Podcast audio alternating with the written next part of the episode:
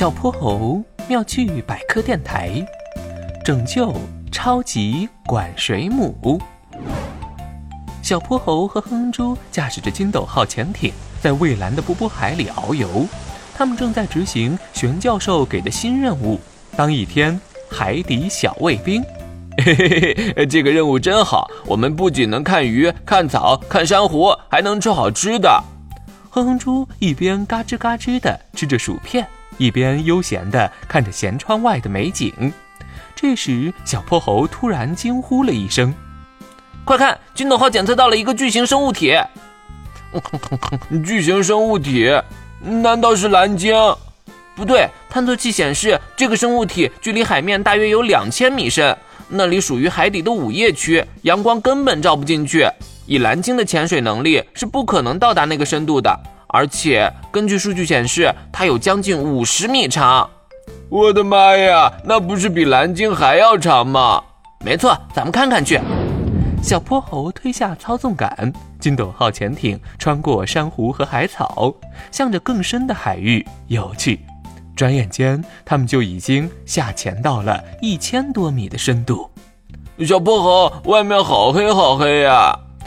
这里就是海洋的午夜区，虽然很黑，但是依然生活着很多海洋生物，比如乌贼、水母，还有很多会发光的生物呢。小泼猴话音刚落，一条巨大的、发着蓝色荧光的透明带子突然出现，把金斗号紧紧缠了起来。它们像一串长长的透明的泡泡，泡泡下面还拖着细细长长的触须。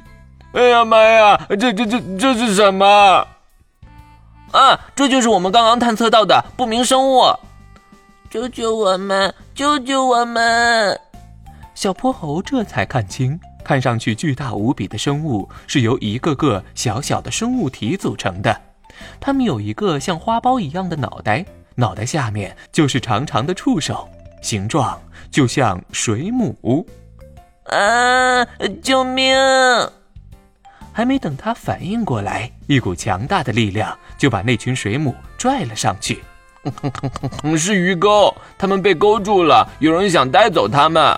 糟了，深海水母要是到了浅海，就会因为身体内外的压力差发生爆炸。金斗号，加速前进！银白色的金斗号潜艇像子弹一般弹射出去。啊！我看到鱼钩了，金斗号切割光线。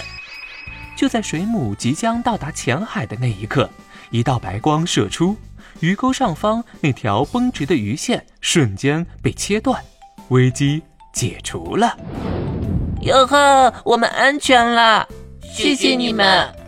发着荧光的水母带。轻轻地缠绕在银白色的金斗号上，就像一条美丽的泡泡灯带。别客气，不过还不知道你们叫什么名字呢？我们叫管水母，我们生活在一起，组成了一个巨大的、很长很长的管水母。没错，我们团结友爱，分工合作。